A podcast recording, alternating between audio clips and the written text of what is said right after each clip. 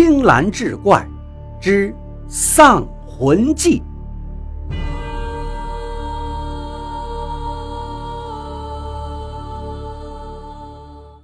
再过一个月，就是胡媚娘二十岁的生日。其实正是清末民初，一般来说，姑娘家十五六岁便已许配人家了。只有那些长得奇丑无比，或者眼界太高、挑三拣四的女子，才会迟迟嫁不出去。而胡媚娘的情况却有些特殊，她长得不丑。甚至很有些姿色，更不是那种挑剔的女人。对她来说，只要性格相合、彼此顺眼就行。可偏偏她就是没嫁出去。媚娘自己也很着急，再嫁不出去，可是会影响名声的。照理来说，女儿的终身大事，做父母的一定更加心急。而胡媚娘的父母却又不同，不仅不替女儿物色女婿，还将主动上门求亲的人家拒之门外。日子一长，这媚娘就成了大家茶余饭后的谈资，坊间便逐渐流传出各种关于媚娘的猜测：一，胡媚娘身上患有暗病。不适合婚嫁。二，胡媚娘已有婚约在身，而对方因为某些原因暂时不能回来完婚。三，胡媚娘不喜欢男人。四，胡媚娘已被她的父亲玷污，并且据为己有。胡媚娘不知道外面的人怎么议论自己。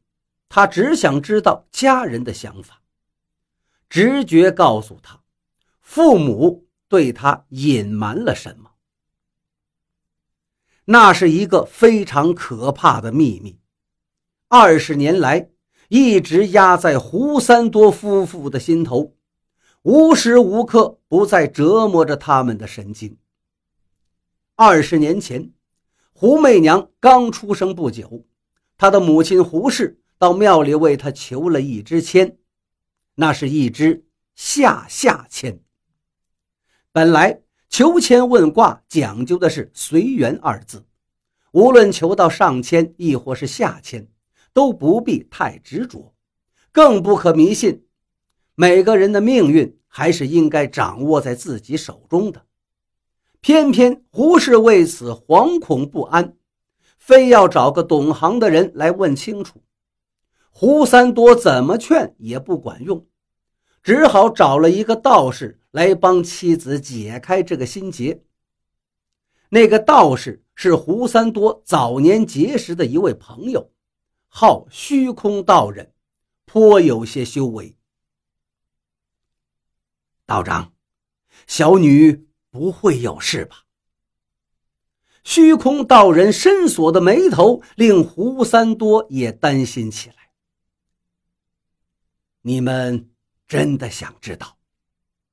此话一出，虚空道人见两个人均用力的点了点头，他这才叹了一口气道：“，令千金的命格颇为奇特，用八字推算，他至少能活到八十岁。可是这签文却暗示，他将少年夭折。”活不过二十岁呀？怎么会呢？明明有八十年的寿命，怎么就活不过二十岁呢？胡适不解的追问，神色焦虑。恕我直言，虚空道人用异样的目光直直的逼射着胡三多。若媚娘投胎到别人家，她可以活到八十岁，可是偏偏她是胡家的后人，所以只能活到二十岁。那这是怎么回事呢？胡氏就更加迷惑了。胡三多却陷入了沉默。媚娘失去的六十年阳寿，其实是在为你胡家还一笔债呀。虚空道人说完，意味深长的看了一眼胡三多。胡氏还想追问，胡三多却抢先开口道：“有什么办法可以救他？”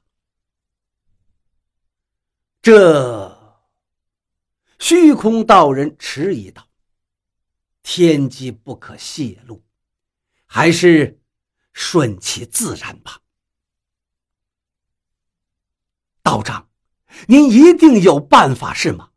只要能救媚娘，让我们做什么都可以。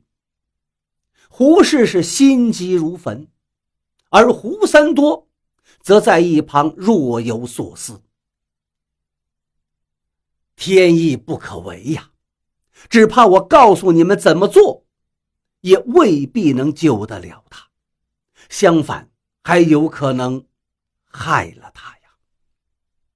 虚空道人直言相劝：“道长啊！”胡氏扑通一声跪倒在地，只要有一线希望，他都不会放弃。二十年了。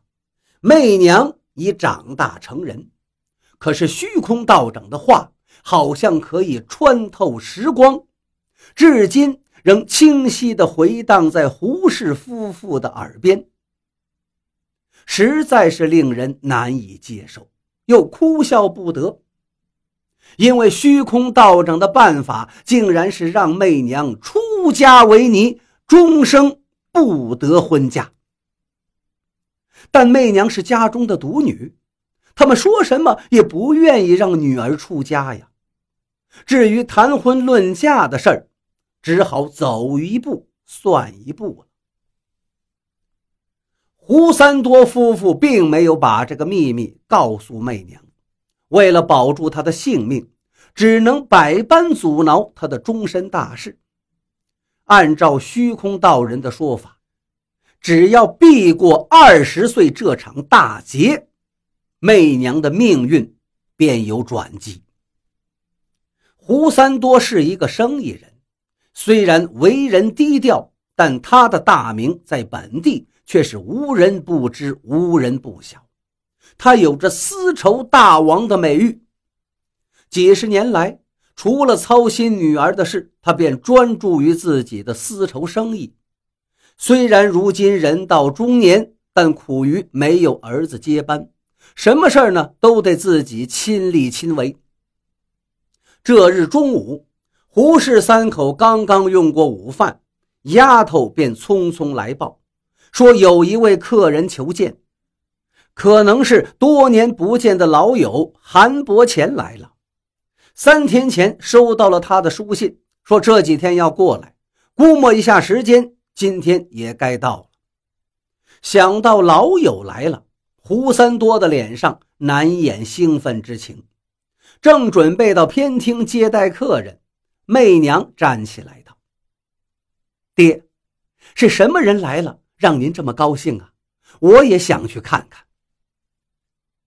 一定是你韩世伯来了，你随我一同去见他老人家吧。”胡三多随和的应道：“当胡家三口来到偏厅时，那位客人早已在此等候了。